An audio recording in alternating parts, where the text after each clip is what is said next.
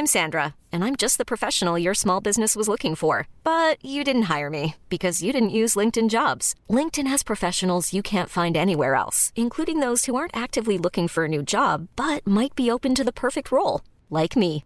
In a given month, over 70% of LinkedIn users don't visit other leading job sites. So if you're not looking on LinkedIn, you'll miss out on great candidates like Sandra. Start hiring professionals like a professional. Post your free job on linkedin.com/achieve today. Buenos días, bienvenidas, bienvenidos a esta nueva recarga activa. Hoy es martes 25 de enero. Vamos a hablar de noticias, vamos a hablar de videojuegos, vamos a hablar con Víctor Martínez. ¿Qué tal, Víctor? ¿Qué tal? ¿Qué tal? Hiring for your small business? If you're not looking for professionals on LinkedIn, you're looking in the wrong place. That's like looking for your car keys in a fish tank. LinkedIn helps you hire professionals you can't find anywhere else, even those who aren't actively searching for a new job but might be open to the perfect role. In a given month, over 70% of LinkedIn users don't even visit other leading job sites. So start looking in the right place. With LinkedIn, you can hire professionals like a professional. Post your free job on linkedin.com/achieve slash achieve today. Hold up. What was that? Boring. No flavor. That was as bad as those leftovers you ate all week. Kiki Palmer here, and it's time to say hello to something fresh and guilt-free. Hello Fresh. Jazz up dinner with pecan-crusted chicken or garlic butter shrimp scampi. Now that's music to my mouth. Hello Fresh. Let's get this dinner party started. Discover all the delicious possibilities at hellofresh.com.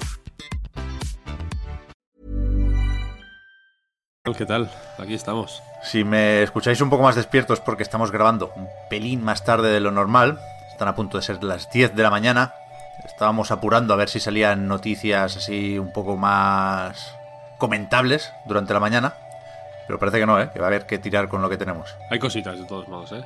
Es prontito Sí. en Estados Unidos, dales tiempo, dales tiempo. Sí, sí, está bien, está bien. Además podemos hacer un poco de freestyle porque hay varios vídeos, varios avances que se pueden comentar un poquitín. Venga, vamos allá.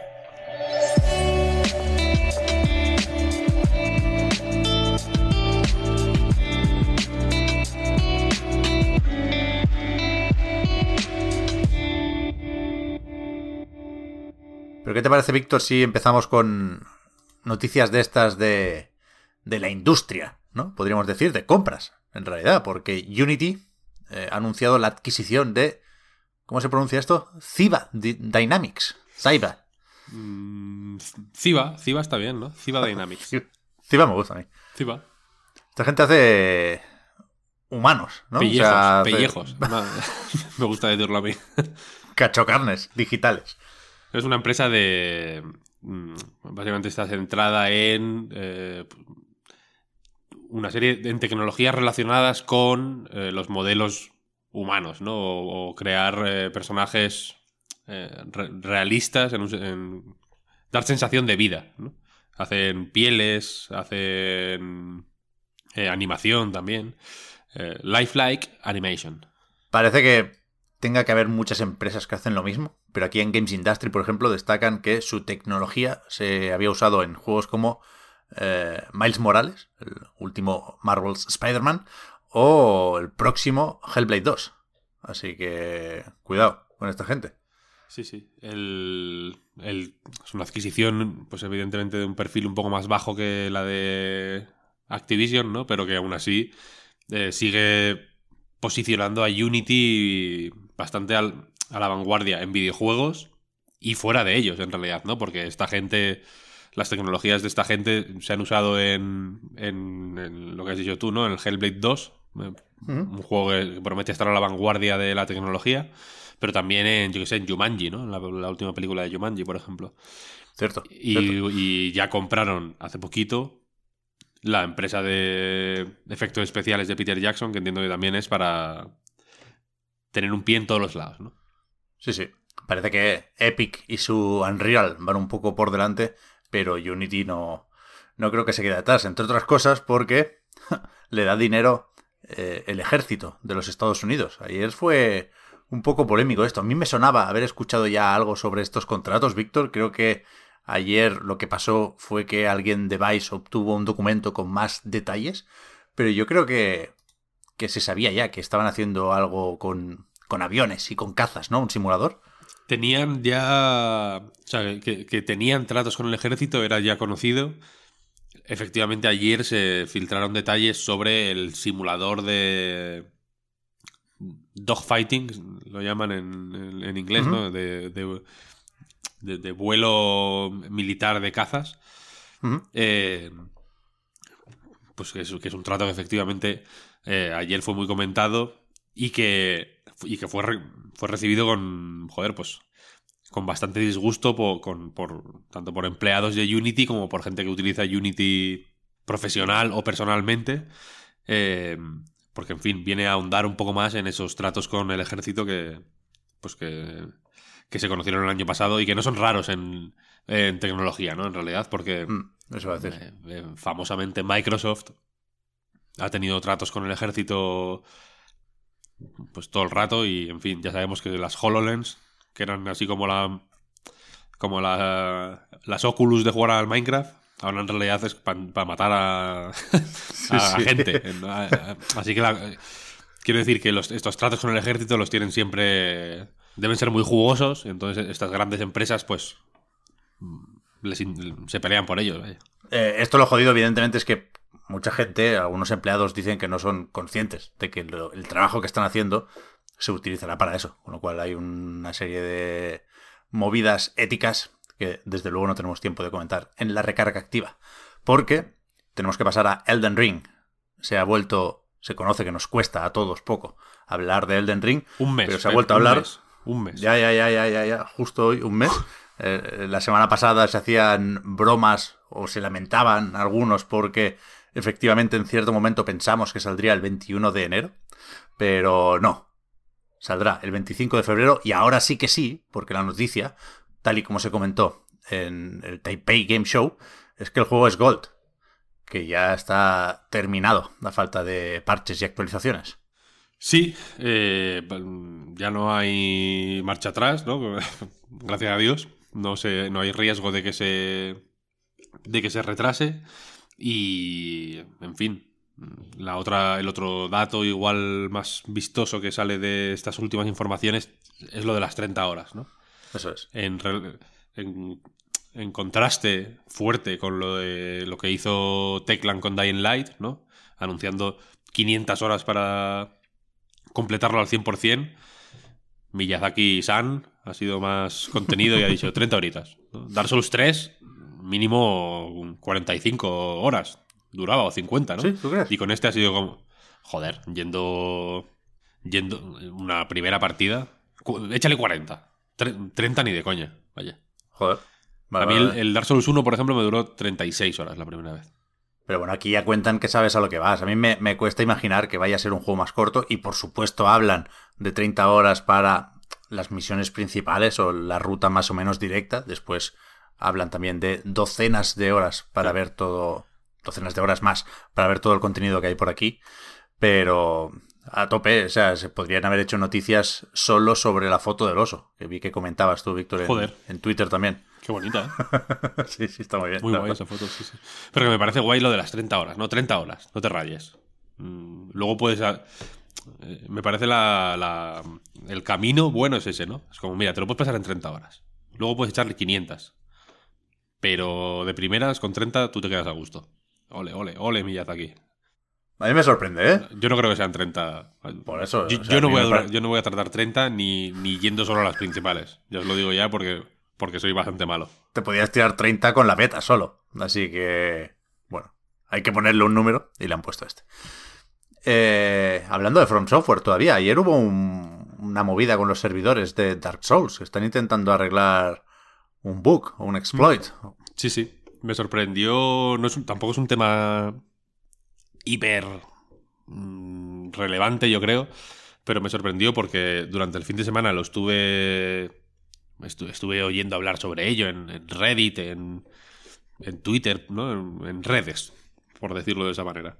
Y es básicamente que eh, se descubrió un exploit de los que se llaman RCE, Remote Code Execution, o sea, un exploit que permite ejecutar código eh, custom en, u- en un- en otro ordenador de forma remota por una vulnerabilidad en el online de, de Dark Souls 3, concretamente.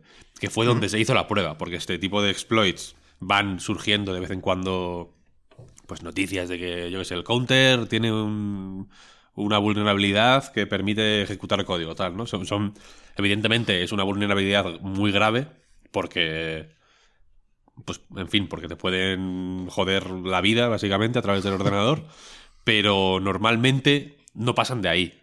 No, no, es como, ah, hay esto, pero no pasa nada. Al final nadie lo usa, como que desaparece simplemente en la, en la niebla del tiempo. Pero la persona que descubrió este, esta vulnerabilidad en el Dark Souls la demostró en público. Se metió en. en, eh, o sea, la, la aprovechó en, en la partida de un streamer que estaba haciendo un streaming del Dark Souls 3 y básicamente le jodió la. tomó el control del stream y le. le craseó el juego, en fin. La, la cosa se puso seria ahí, ¿no? Porque todo el mundo estaba como, hostia, esto es una tontería, no pasa nada. Pero de pronto fue, joder, se puede usar realmente, ¿no? Y todo el mundo estaba preocupado, aquí la- lo, lo más eh, noticiable quizás sea eso, todo el mundo estaba preocupado por eh, cuánta posibilidad puede haber de que este, esta vulnerabilidad afecte también a Elden Ring, Bueno, claro. que al final comparte eh, Código, ¿no? código con, con Dark Souls y la, la peña estaba preocupada, ahí se empezó a preocupar. No, no- no confiaban demasiado en que, en que ni From ni Bandai Namco hicieran nada con, con este problema, porque, en fin, mm, es famoso su approach, eh, ¿no? Un poco alejado de, este tipo de asuntos, pero al final lo hicieron. Eh, hay un mod que se llama Blue Sentinel. Un mod, bueno, es, es como una, un anti-cheat para el Dark Souls 3, básicamente. Que, pues, que te marca a los, a, a los eh, jugadores que, que usan chetos, en fin, es una cosa como para protegerte de, lo- de la gente que hace trampas en el Dark Souls 3. Y la persona que hace esta herramienta ha publicado, de hecho, un parche que, la, que añade un, una- un apaño para esta vulnerabilidad, ¿no? Hecho en colaboración con la persona que lo descubrió, de hecho, ¿no? Que, por cierto, y de aquí viene la desconfianza hacia eh, From Software y Bandai, eh, esta persona se puso en contacto con From Software y con Bandai Namco hace, hace, hace tiempo, hace bastante tiempo, para avisarles de esto que había descubierto. En plan, oye, mm, aquí pasa algo, ¿no? Y básicamente le ignoraron. Entiendo que hay una parte de. Puede haber una parte de. de desidia, ¿no? De pasar de. de pasar de todo, pero también hay una parte de que recibirán muchas. muchos emails, ¿no? Claro, claro, claro. tienen que discernir cuáles son verdad y cuáles no, y entiendo que puede haber una posibilidad y que, hay, y que de hecho habrá una posibilidad bastante alta de que, de que se les cuelen cosas. Pero la cosa es que esto se les coló. Total, mm, que me estoy yendo por las ramas. El lunes, creo que fue, el- la, la madrugada del domingo al lunes, efectivamente se desactivaron los servidores del online en PC, nada más. Esto no afecta a las versiones de consola. De Dark Souls remasterizado, de Dark Souls 2 y de Dark Souls 3. Y, y están, pues eso, desactivados hasta que, hasta que encuentren una solución que de momento parece que no se ha implementado. Encontrarla debe ser más fácil que implementarla, pero de momento ahí están. Pues a ver, o sea, por supuesto, esperemos que esto no se traduzca en un retraso de Elden Ring, ¿eh? porque sería algo en conflicto con lo que am- acabamos de comentar de que ya es Gold. ¿Y alguna cosilla más, Víctor? O sea, yo he estado viendo, decía, el tráiler de Viken, por ejemplo, para Guilty Gear Strife, que llega esta semana, el día 28, y que es un espectáculo, como todo lo que tiene que ver con Guilty Gear Strife. No sé si tú tienes algún titular para el tráiler, por ejemplo, de Stranger of Paradise, que se está comentando bastante también. Es lo mejor que yo he visto en mi vida, posiblemente. es una locura, es una locura. Sé que puede parecer eh, irónico, ¿no? Lo, lo que digo, como una especie de extravagancia o tal. Pero de verdad que me parece mm, perfecto. Porque no, porque nun- nunca es lo que esperas que sea. No, es un- este juego, más que. Normalmente los Final Fantasy siempre son así. Tienen un punto de jugar con las expectativas de la peña, ¿no? En plan, hostia, Final Fantasy, ¿no? ¿Qué es Final Fantasy? Es pues como fantasía, ¿no? Cristales, tal, ¿no? Y de pronto es como, no, no, es, cyberpunk, de pronto, ¿no? O luego es, no, viajes en el tiempo. Eh, luego es, eh, yo qué sé, ¿no? Una, una, road movie de colegas con, ¿no? Como que siempre hay un punto ahí de sorprender. Pero, pero eh, este, en concreto, es un despiporre. Es un despiporre absoluto. nunca, nunca no te puedes esperar lo que, lo que va a ocurrir en este último tráiler, que es larguísimo además, es largo de una manera que, no tiene ningún ni justificación ni sentido, ni, no, tienen material para llenar los cinco minutos que, que dura. En cierto momento empieza a sonar Frank Sinatra, por ejemplo. Y, y, no es un poquito. O sea, la primera mitad del tráiler es como la típica música épica que, te puedes esperar de un Final Fantasy. Y cuando faltan dos minutos y medio para que termine el tráiler, dos minutos y medio, ¿eh? No, que es un tráiler normal, en realidad. Empieza a sonar My Way de Frank Sinatra. Y, y, claro, My Way es una canción, aparte muy guay, para un tráiler, porque empieza, empieza mucho más abajo que de lo que acaba. Es una canción que va subiendo, va subiendo, va subiendo y el final es eh, apoteósico. Como es de hecho el final de este juego. Que, más allá de la extravagancia, tiene muy buena pinta. No sé si has visto los combates contra jefes que hay en el tráiler. Sí, pero yo no estoy. No me, puedo subir todavía al barco. Yo estoy, yo estoy, dentro, Estaré atento, ¿eh? estaré receptivo. Jugué a la beta o a la alfa, como lo llamen. Pero yo ya me cansé de Nioh 2 y no, no sé por dónde seguir con, con este Team Ninja. Pero bueno. A mí la beta no me no me gustó tanto porque creo que, creo que va a, mejorar. Pues Nio 2 a mí me pasó que al principio me aburría infinito, lo dejé de hecho, volví al bastante tiempo y no sé por qué lo cogí con más ganas mm, y a la que vas dominando más armas y encariñándote con tal o cual moveset o lo que sea, no, sé cómo explicarlo. Al final, cuando te manejas bien, eh, creo que pega un salto importante. A ver, a ver qué tal. ¿Esto cuándo salía? 18 de marzo. 18 de marzo. Ahí está. Efectivamente. Para terminar, y perdón que estamos divagando aquí más de la cuenta, recomiendo eh, el avance que han publicado en IGN, lo tenéis en YouTube también, de Horizon Forbidden West. Ahora mismo Aloy es mi vida. Estoy jugando a Zero Dawn, que lo tenía pendiente desde hace mucho tiempo, y por fin me ha entrado. Y, y lo que se ve aquí de la secuela, creo que, que promete cada vez más. Tengo muchísimas ganas. Eh, pues hasta aquí. Y nada, nada. Eh, a ver qué más pasa hoy. Y como siempre, lo comentamos mañana. Muchas gracias, Víctor, por el repasito. A ti, Pep. Hablamos ahora. Chao, chao. Hasta luego. Chao.